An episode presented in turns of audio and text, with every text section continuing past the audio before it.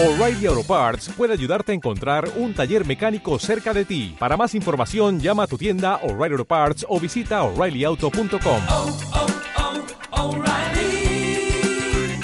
oh, Parts.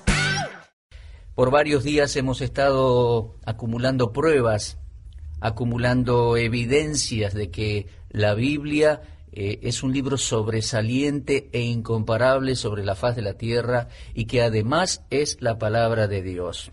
Hoy comenzaremos, o mejor dicho, avanzaremos hacia dos puntos muy interesantes para, para reflexionar. En primer lugar, que la Biblia es honesta al presentar sus protagonistas y confrontar sus lectores. ¿Lo sabía? Sí, no los presenta como héroes mitológicos e impecables y...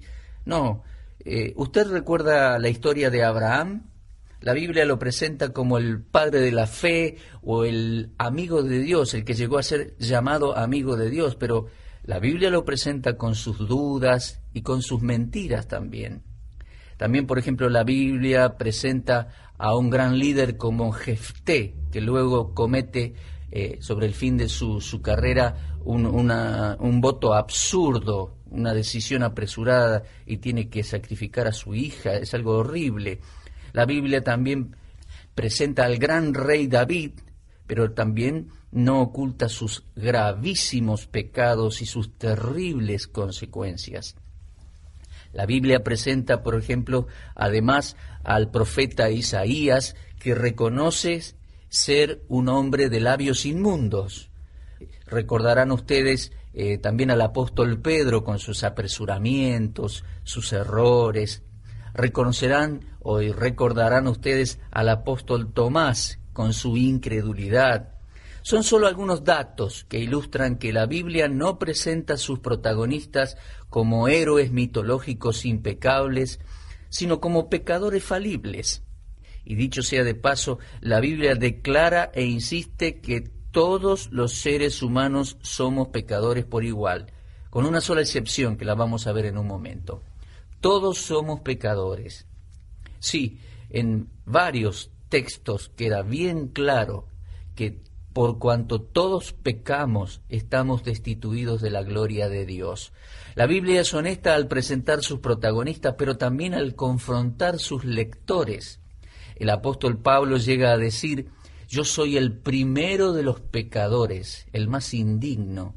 ¿Qué le parece? Los escritores fueron honestos al presentar sus propios errores, sus propias angustias, sus propias dudas, sus propios dolores y los de otras personas que le rodeaban. Entonces, es algo importante para meditar. La Biblia es honesta al presentar sus protagonistas, pero también, amigo, es honesta al confrontar a sus lectores, a usted y a mí, que somos falibles, que tenemos errores, apresuramientos, debilidades, pecados. Sí, déjeme decirle, yo soy un pecador, pero usted también. Así lo dice la Biblia, la palabra de Dios. Pero no solamente es honesta al presentar sus protagonistas y confrontar sus lectores, poniéndonos a todos en un mismo plano, delante de Dios somos todos pecadores, sino que además la Biblia es singular y es consistente al presentar al único sin pecado, al Mesías de Israel. Esto es asombroso, amigo. En marcado contraste con asombrosa consistencia. Y cuando hablamos de consistencia es, es que guarda el mismo contenido a través de todos los libros de la Biblia. Dijimos que eran 70 desde el Génesis hasta el Apocalipsis. Desde Moisés y avanzando por los salmos y profetas. Desde Moisés. La Biblia insiste en presentar a un solo ser humano como impecable y perfecto. El Mesías, el Dios hombre, el Señor Jesucristo.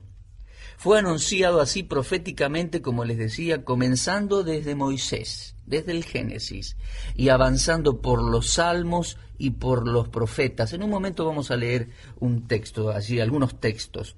Pero también fue identificado así públicamente en los libros que narran su despliegue personal en el mundo, es decir, los cuatro evangelios, y también es eh, señalado como el redentor perfecto en todas las epístolas del Nuevo Testamento. Pero además es indicado de la misma manera aún para los eventos futuros, los eventos anunciados para, para el cielo, para la tierra y para la eternidad, cosas que han de suceder en las cuales tomará parte el Señor Jesucristo cuando regresará. Y será el juez justo, será el rey de reyes, será el Señor de señores. Mi amigo, razonemos juntos. ¿Cómo podrían los escritores haber coincidido en condenar la humanidad toda y señalar entre millones al único santo y digno si no hubiesen sido guiados por un mismo espíritu? Tendrían opiniones muy dispares. Moisés allá en el desierto, Daniel en Babilonia, como dijimos, eh, los profetas en la tierra prometida, la tierra de Israel, escribiendo eh, el apóstol Pablo por el imperio romano, aún preso en una cárcel en Roma, o el apóstol Juan en la isla de Patmos, ¿cómo podrían haberse puesto de acuerdo en, en indicar a uno solo?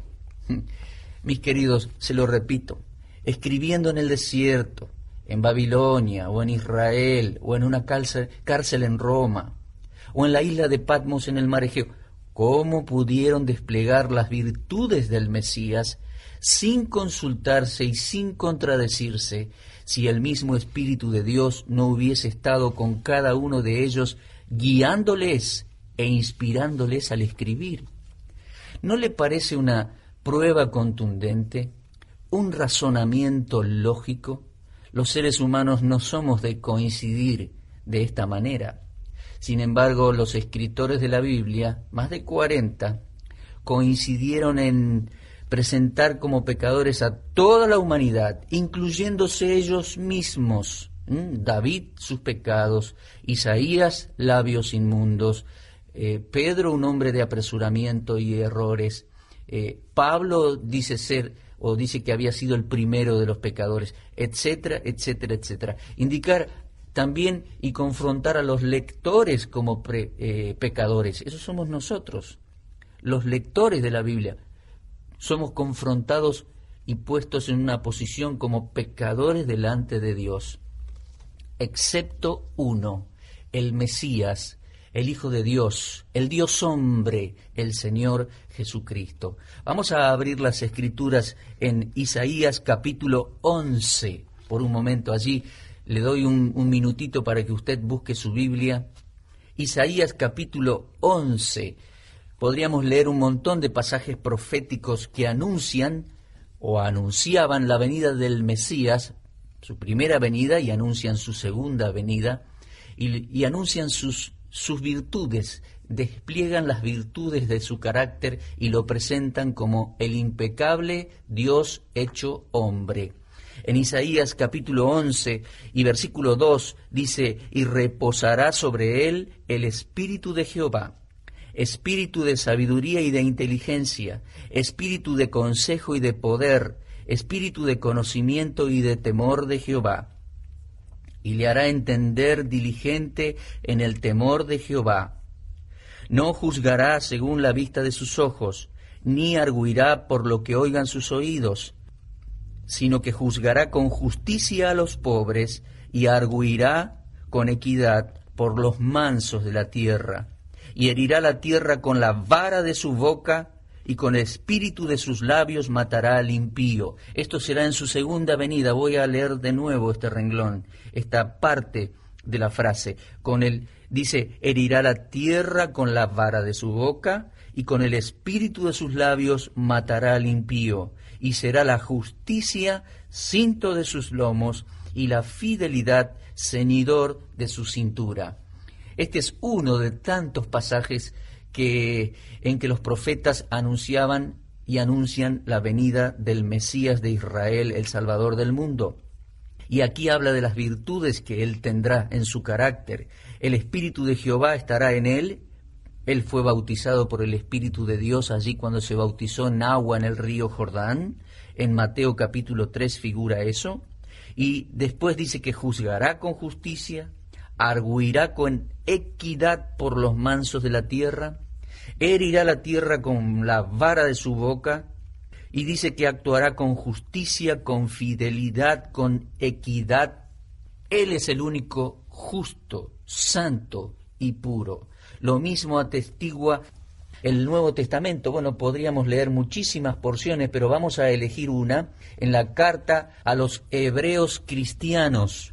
En el Nuevo Testamento entonces vamos a leer un texto de las Escrituras dirigida, dirigida esta carta a los judíos cristianos, a los hebreos, capítulo 4 y desde versículo 14 al 16.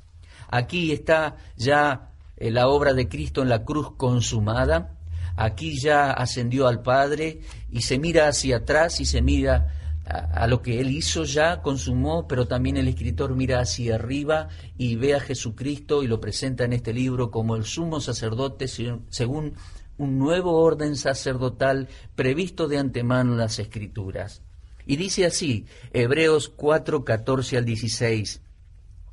Por tanto, teniendo un gran sumo sacerdote que traspasó los cielos, Jesús, el Hijo de Dios, retengamos nuestra profesión de fe porque no tenemos, preste atención por favor, no tenemos un sumo sacerdote que no pueda compadecerse de nuestras debilidades, sino uno que fue tentado en todo según nuestra semejanza, pero sin pecado. Acerquémonos, pues, confiadamente al trono de la gracia para alcanzar misericordia y hallar gracia para el oportuno socorro. Qué pasaje maravilloso de las Escrituras. Dice que ahora tenemos un nuevo sumo sacerdote ministrando en el santuario del cielo mismo, que debemos acercarnos con confianza a Él. Él triunfó, traspasó los cielos, pero Él conoce nuestras debilidades porque vivió en medio nuestro como ser humano y dice que fue tentado en todo, pero sin pecado. Qué interesante lo que dice este texto. Dice que conoce nuestras debilidades y sabe que somos todos, sin excepción alguna, todos pecadores. Lo conoce y dice que Él fue tentado en todo, pero sin pecado. Él es el único. Es asombrosa la armonía de las escrituras desde Génesis hasta, Apocalipsis, presentando a toda la humanidad como pecadores delante del Dios Altísimo y es asombrosa eh, la consistencia que tienen los libros de la Biblia y la concordancia que han tenido los escritores de cada uno de los libros en indicar que uno solo fue santo y sin pecado. Quiero leer un pasaje en el libro de Lucas, Lucas capítulo 1, y son expresiones allí de la mamá de Jesús, sí, la que fue en su momento virgen, la Virgen María aquella jovencita judía, aquella eh, jovencita judía de la familia o del linaje de David. Ella cuando quedó embarazada del Espíritu Santo y llevaba en su vientre al, al bebé Jesús, al Señor Jesús, elevó palabras de alabanzas a Dios. Y está escrito allí en el libro de Lucas capítulo 1, versículo 46, que entonces María dijo, engrandece mi alma al Señor, y mi espíritu se regocija en Dios mi Salvador, porque ha mirado la bajeza de su sierva. Pues he aquí, desde ahora me dirán bienaventurada todas las generaciones. Y podríamos continuar leyendo esas expresiones de alabanzas al Dios de Israel, que esta jovencita judía, María, la mamá de Jesús, expresa llevando al bebé en su vientre. En primer lugar, le da gracias a Dios porque Dios le ha escogido, aunque ha mirado la bajeza de su sierva, dice que su alma se, regocijaba en Dios su Salvador. Lo voy a leer textualmente, dice versículo 47, mi espíritu se regocija en Dios mi Salvador, porque ha mirado la bajeza de su sierva. ¡Qué humildad! Aún ella reconocía la necesidad de un Salvador y aún ella entendía y después entendió y aquel bebé y aquel hombre que nació de su vientre era el perfecto y único mediador entre Dios y los hombres, Jesucristo hombre. ¿Qué le parece, estimado oyente? La Biblia es honesta al presentar sus protagonistas y confrontar sus lectores. Nos pone a todos en el mismo piso. Somos todos pecadores delante de Dios, sin excepción. Solo uno es perfecto, es justo, es santo. La Biblia es singular y consistente además al presentar a aquel perfecto y santo, el Mesías, el Salvador. Sí, porque no hay otro nombre dado a los hombres debajo del cielo en que podamos ser salvos. Jesucristo es el Salvador. No hay otro nombre. Pero gracias a Dios, como decía María, mi alma se regocija en Dios mi Salvador. Gracias a Dios que lo hay, que hay uno. Y ese Salvador impecable, el Señor, el justo, el santo, murió en la cruz por usted, mi amigo, y por mí.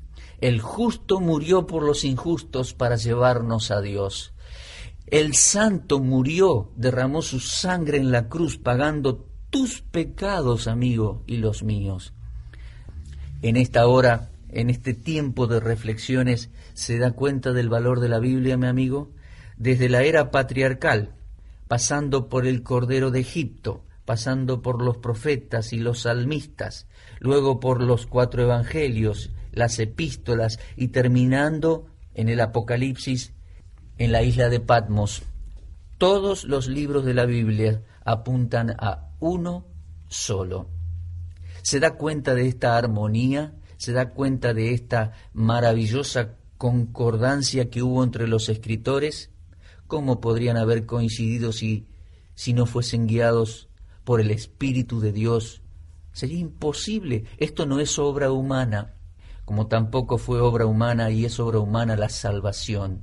Pero gloria a Dios y gracias a Dios que nos ha provisto un Salvador, el único Salvador.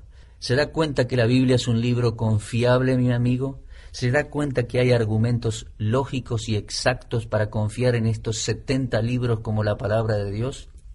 Pero llegamos a un punto crucial, un punto fundamental que demuestra absolutamente, sin lugar a dudas, que la Biblia es la palabra de Dios.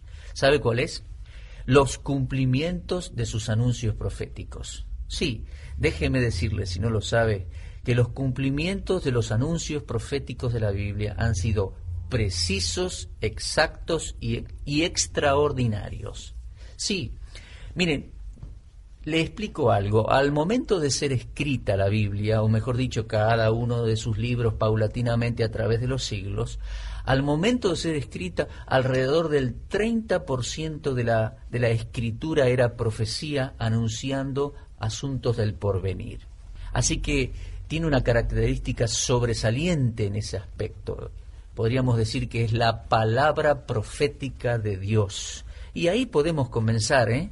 Leyendo Isaías 44, porque precisamente es el Dios de la Biblia que lanza el desafío, diciendo, ¿quién como yo que declara lo que está por venir, que lo pone en orden y luego lo cumple. No hay Dios fuera de mí. Es el gran desafío de Dios, estimado oyente, del Dios de la Biblia, y es el gran tópico, el gran tema, punto clave para comprender y quedar convencidos y plenamente fundamentados de que este libro es la palabra de Dios. Les decía, buscaron allí en Isaías capítulo 44 y versículo 6, dice así, Así dice Jehová, Rey de Israel y su Redentor, Jehová de los ejércitos, yo soy el primero y yo soy el postrero, y fuera de mí no hay Dios.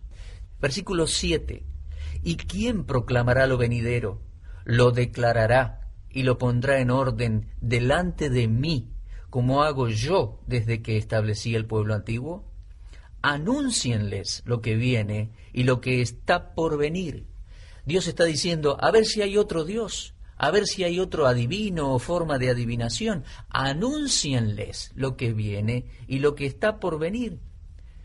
Y él lanza ese desafío y dice, no hay Dios.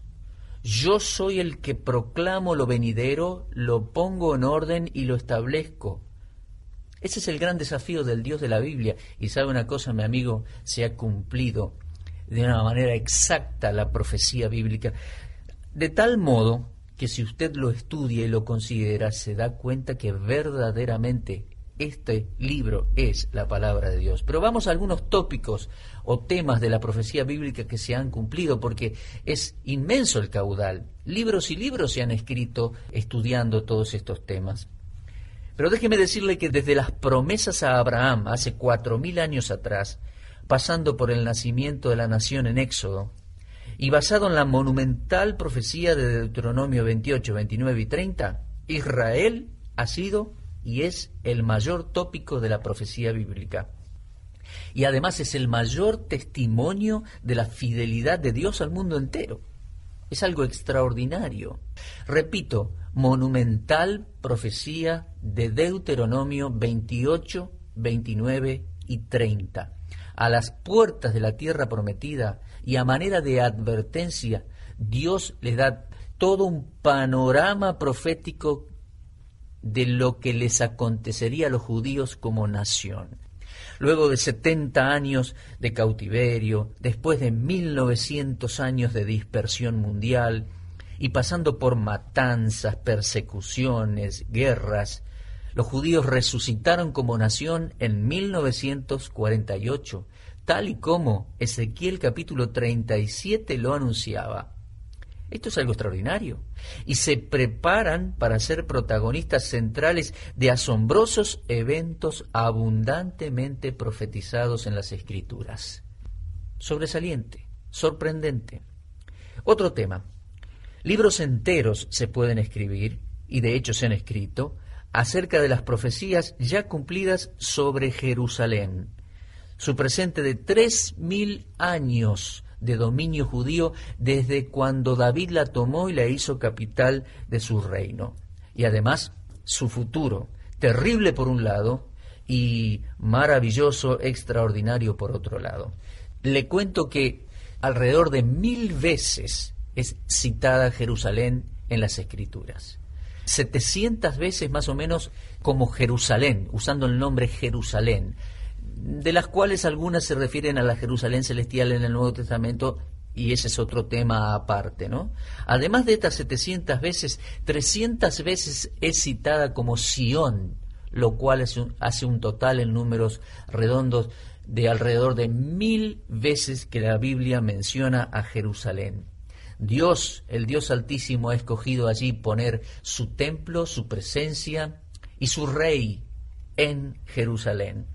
Del mismo modo, la Biblia profetiza acerca de otros temas, otros eventos que se cumplieron en forma exacta, sobre ciudades, personas y pueblos específicos. Otras ciudades, como por ejemplo Nínive, Tiro, Babilonia, las cuales eran ciudades inmensas, amuralladas, seguras, pero la Biblia profetizó y anunció la destrucción de estas ciudades, y así se cumplió al pie de la letra.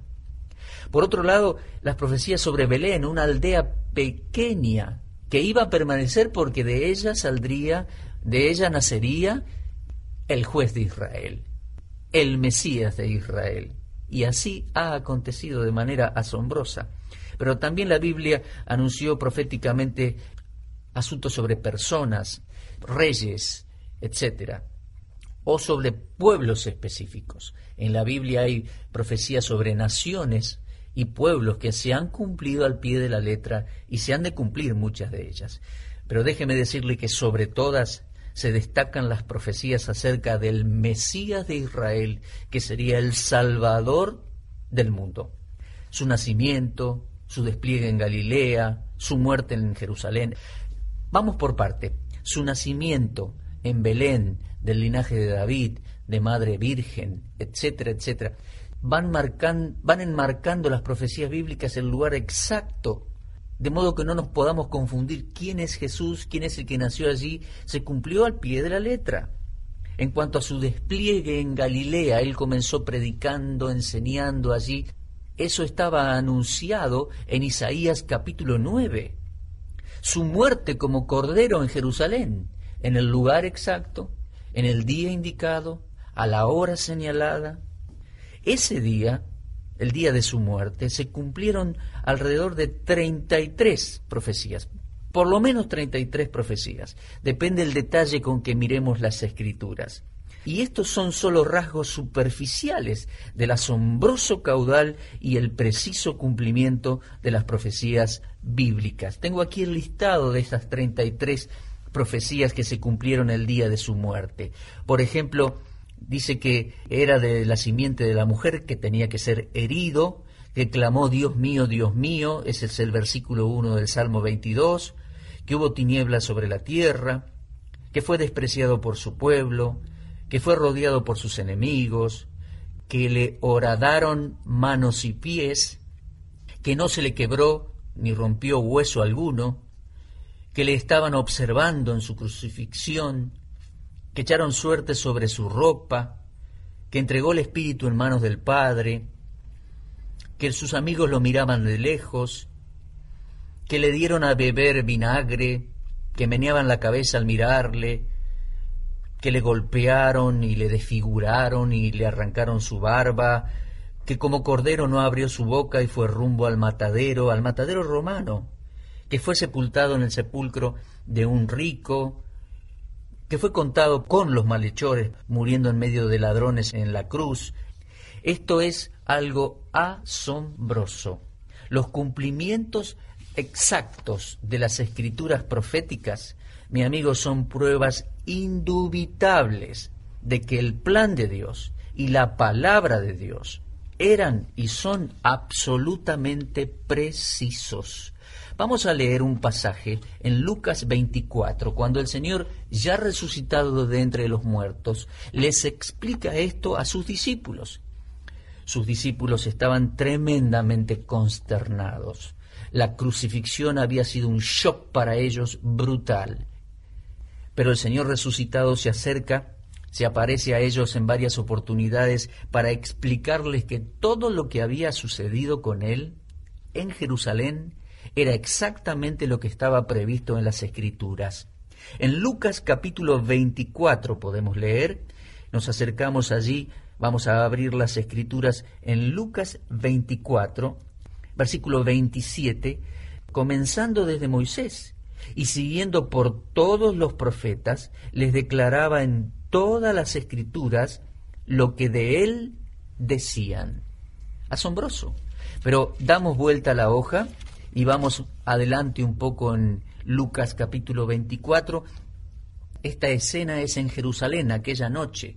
Lucas capítulo 24 y versículo 44. Leemos allí que les dijo, estas son las palabras que os hablé estando aún con vosotros, que era necesario que se cumpliese todo lo que está escrito de mí en la ley de Moisés, en los profetas y en los salmos. Entonces les abrió el entendimiento para que comprendiesen las escrituras. Y les dijo, así está escrito, y así fue necesario que el Cristo padeciese y resucitase de los muertos al tercer día, y que se predicase en su nombre el arrepentimiento y el perdón de pecado en todas las naciones, comenzando desde Jerusalén. Qué palabras exactas de ánimo, de, de vigor espiritual nos llenan estas palabras pero qué palabras con, con un razonamiento lógico e inteligente en la lectura, en el estudio y en la interpretación de las escrituras proféticas. Sí, mi amigo, los cumplimientos exactos de las escrituras son pruebas indubitables de que el plan de Dios y la palabra de Dios eran y son absolutamente precisos. Sobre la base del desafío de Dios que hemos leído hace un rato en Isaías 44, el abundante registro de las profecías bíblicas ya cumplidas, no solo es testimonio innegable de la existencia del Dios de Israel, sino que también es comprobación contundente de que la Biblia es la palabra profética más segura, la palabra del Dios de Israel. Y a propósito, hablando de la palabra profética más segura. Esa es la expresión del apóstol Pedro escribiendo en su segunda epístola. Fíjense allí, por favor, fíjese amigo, en su Biblia, en la segunda carta del apóstol Pedro, en capítulo 1, desde versículo 19 al versículo 21, él dice así, tenemos también la palabra profética más segura, a la cual hacéis bien en estar atentos como una antorcha que alumbra en lugar oscuro, hasta que el día esclarezca y el lucero de la mañana salga en vuestros corazones, entendiendo primero esto, que ninguna profecía de la Escritura es de interpretación privada, porque nunca la profecía fue traída por voluntad humana, sino que los santos hombres de Dios hablaron siendo inspirados por el Espíritu Santo de Dios. Pedro lo expresa de una manera clara. Todo se cumplió de una forma exacta. Incluso al momento en que los discípulos no entendían nada y al momento en que los enemigos se levantaron contra Cristo y ellos ejecutaron todo lo que hicieron. Y no hicieron más que cumplir las profecías respecto de la persona de Cristo. Esto es algo extraordinario. Mi querido amigo, sobre la base del desafío de Isaías 44, y sobre la base del abundante registro de las profecías bíblicas ya cumplidas, estamos en condiciones de afirmar que esto es un testimonio innegable de la existencia del Dios de Israel. Y además que esto es comprobación contundente de que la Biblia es la palabra profética más segura, la palabra del Dios de Israel. No cabe otro razonamiento, ¿eh? No existe otra conclusión. Abra su corazón a esta realidad abra su entendimiento a esta realidad, querido amigo. No menosprecie tan grande testimonio del Dios vivo y verdadero. Hoy avanzaremos para comprender que los cumplimientos de los anuncios proféticos de la Biblia que miran hacia el futuro son otra base fundamental para tener mayor seguridad aún de que la Biblia es la palabra de Dios. Sí, son abundantes e incomparables las profecías bíblicas para el futuro. ¿Sabía usted que no hay profecía en el Corán? ¿Sabía usted que no hay profecía en el libro del Mormón? Ni tampoco en los libros de religiones orientales, como el Ramayana, el Bhagavad Gita y otras religiones. En cambio, amigo, el amplio caudal de las profecías de la Biblia da un testimonio apabullante de que sus libros deben haber sido inspirados y revelados por el gran Dios de todos los tiempos.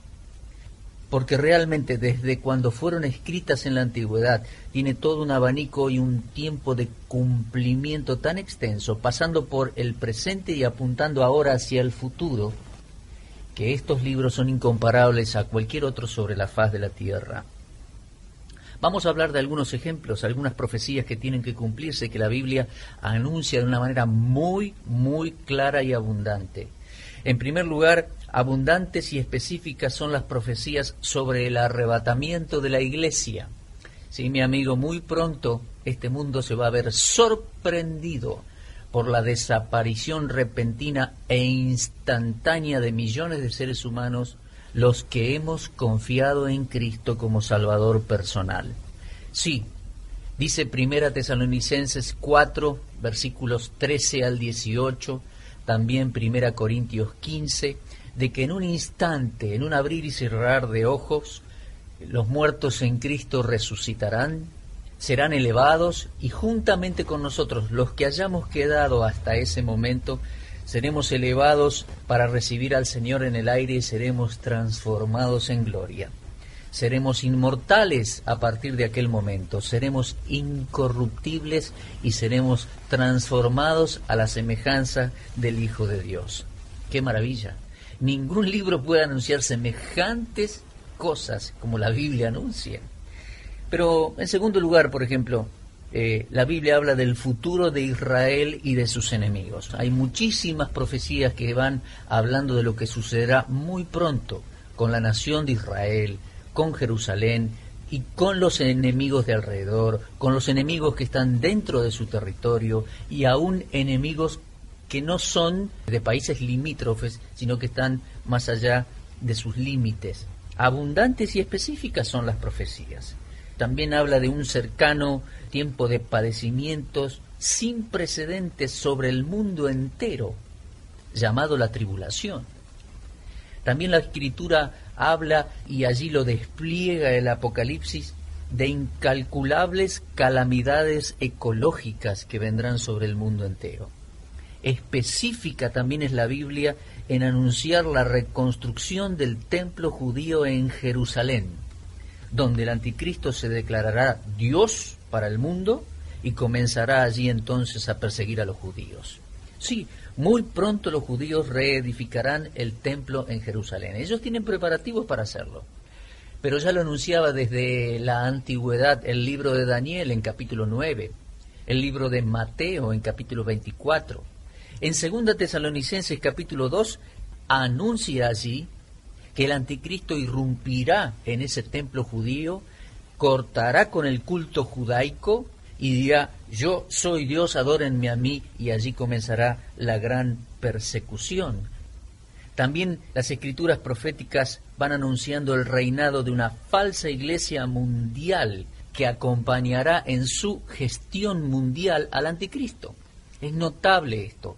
Así como en el cielo el Cordero tiene su esposa, la iglesia pura y santa, inmaculada allí transformada en gloria, es notable, eso lo vemos en Apocalipsis 19, es notable abajo en la tierra, Apocalipsis 17 y 18, el anticristo estará acompañado por una compañera corrupta, un sistema religioso mundial vacío, corrupto y asesino, perseguidor de la iglesia de Dios.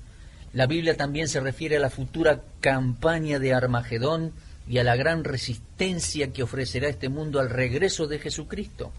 A propósito, está bien claro en las Escrituras el regreso de Jesucristo a Jerusalén. Lo podemos leer en Joel 3, en Sofonías 3, en Isaías 63, en muchos pasajes, querido amigo, en Daniel 9, en Mateo 24 el Señor fue claro y específico en manifestar ciertas situaciones previas a su venida y su venida en gloria, su regreso en gloria a Jerusalén. Pero también podríamos leer específicamente Zacarías 14, que va paralelo a Hechos 1, donde los ángeles dicen, de la misma manera que se fue, así retornará. Y en Zacarías 14 dice que él apoyará sus pies en su regreso sobre el monte de los olivos y será rey sobre toda la tierra. Además, la Biblia es única anunciando los juicios de Jesucristo en su regreso y su reino terrenal. Él será entonces el soberano de los reyes de la tierra, como dice Apocalipsis 1, será el rey de reyes, como dice Apocalipsis 19. Pero déjeme decirle que son solo algunos titulares principales de un vasto material profético que supera de manera abrumadora a cualquier otra religión o forma de adivinación. No solamente lo supera en cantidad o en caudal, entiéndame bien, estimado oyente, sino que lo supera en precisión. La Biblia es exacta en lo que ya se ha cumplido y es exacta, tiene absoluta precisión en los detalles de lo que anuncia. De hecho, ambiguas e inciertas son las profecías de Nostradamus y aún son absurdas e insignificantes las predicciones de los astrólogos y de los profetas y profetisas que han surgido hoy en día. Aún dentro del mundillo evangélico o de la iglesia del título que sea, sea quien sea el profeta o la profetisa que se haya levantado, Déjeme decirle que eso no tiene punto de comparación frente al inmenso, objetivo y preciso panorama de las profecías de la Biblia. Por sí solo, esto prueba contundentemente de que la Biblia es palabra del soberano Dios. Ningún hombre, mucho menos ningún conjunto o grupo de hombres, podría haber revelado esto o podría haberse puesto de acuerdo para revelar todo este panorama del futuro. De hecho, entonces debemos concluir de que la Biblia es la palabra de Dios. ¿Y sabe qué? Un detalle más. Observando el mundo, mi querido amigo, y cómo todo se va preparando a nivel mundial, la globalización, la unión de las naciones, está preparando el imperio económico y engañoso del anticristo.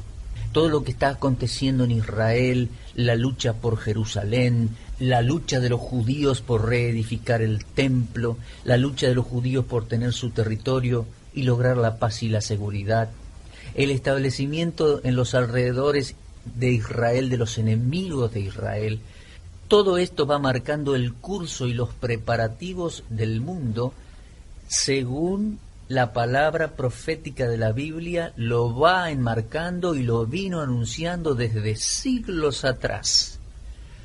El mundo se va encauzando y acomodando, el escenario del mundo va tomando una configuración tal y como la Biblia lo anunciaba siglos y siglos atrás pero también eh, en esta oportunidad déjeme decirle que también la Biblia proféticamente anuncia no solo eventos mundiales, sino acontecimientos sumamente trascendentales que usted y yo deberemos enfrentar en forma personal. Los que somos salvos, los que vamos al cielo porque Cristo nos salvó, le hemos recibido como nuestro Salvador, los creyentes en forma personal pasaremos por el tribunal de Cristo para que Él examine nuestras vidas cristianas. Pero para usted, mi amigo, que tal vez nunca recibió a Cristo como Salvador, usted, amiga, usted, señor o joven que eventualmente está escuchando en este momento el programa, pero nunca recibió a Cristo como Salvador personal, déjeme decirle que proféticamente la Biblia anuncia que está establecido para los hombres que mueran una vez, una sola vez, y después de esto el juicio. Y aquel juicio será exacto, inapelable. Será un momento de confrontación entre usted y Dios. Y Dios, el Señor Jesucristo, examinará sus obras. Allí se abrirá todo el panorama de su vida y usted será confrontado ante los libros. Y también habrá otro libro para ver si está registrado allí en el libro de la vida del Cordero su nombre para ver si usted es salvo. Y finalmente, al no estar allí su nombre, al no estar escrito allí su nombre, la persona será arrojada al infierno eterno de fuego, donde será el llanto y el crujir de dientes, y será la eterna condenación sin la más mínima esperanza de salir de allí. ¿Sabe una cosa? Gracias a Dios Hoy hay esperanza. Hoy es el día de salvación. Hoy usted necesita recibir a Cristo como Salvador para tener salvación eterna. Mi amigo, la salvación no es por obras, para que nadie se gloríe. Algunos piensan, uno va haciendo lo que puede, más o menos, cumple, reza. No, no, no, la salvación no es por obras. La salvación es por obra del Salvador y usted debe recibirla gratuitamente reconozca que usted es un pecador, una pecadora, y reciba a Cristo como Salvador. Si usted lo hace, la Biblia dice proféticamente que iremos al cielo, que tenemos salvación eterna, que será nuestra ciudad y nuestra morada será la Jerusalén celestial, una maravillosa ciudad de oro puro, maravillosa que se describe allí en Apocalipsis 21 y 22 mi amigo, usted decide si irá a un infierno de condenación, en un sufrimiento eterno sin esperanza, o si usted prefiere ir a un cielo de gloria y a una ciudad maravillosa en la presencia de nuestro divino y maravilloso Salvador. Usted lo decide, pero no lo decide con sus obras, con su religión, con su asistencia a la iglesia, no, lo decide por la fe ahora, hoy, la escritura dice, hoy es el día de salvación. Y pese a que hay mucho revelado en cuanto al mañana, lo más importante es que usted decida hoy por su salvación. Decida aceptar este libro, caudal casi inagotable de profecías exactas que lo reciba como la auténtica palabra de Dios. Pero también es indispensable que usted reciba al Salvador que este libro anuncia, porque fuera de él no hay esperanza. No hay otro nombre dado a los hombres debajo del cielo en que podamos ser salvos, pero gracias a Dios que en el nombre de Cristo sí hay salvación. El que tiene al Hijo, al Hijo de Dios, tiene la vida. El que no tiene al Hijo de Dios no verá la vida, sino que la ira de Dios está sobre él. Suya la decisión, amigo. Ya creo que tiene sobradas evidencias de que la Biblia es la palabra de Dios. ¿Ha recibido usted a Cristo como su Salvador personal? Porque la Biblia anuncia cosas terribles sobre este mundo y después el reino de Cristo en gloria. La Biblia anuncia para el futuro un cielo para los salvos y un infierno para los condenados. Y no hay término medio y usted no podrá escapar hacia un lugar alternativo. Usted será confrontado delante de Jesucristo. En aquel entonces como juez o ahora como Salvador. Dios ha mostrado su inmenso amor en que nos dio a su Hijo para que podamos ser salvos. ¿Y usted habría de menospreciar todo esto? Por favor, amigo, tome un momento y reciba a Cristo como su Salvador personal. De ese paso de fe, confíe en Él y dígale, Señor, te recibo como mi Salvador personal. Creo en las profecías bíblicas quiero ir contigo a la Jerusalén celestial y al cielo eterno. Te recibo como mi Salvador. Creo que solo tú me puedes dar perfecta y eterna salvación, porque perfecta y eterna y exacta es tu palabra.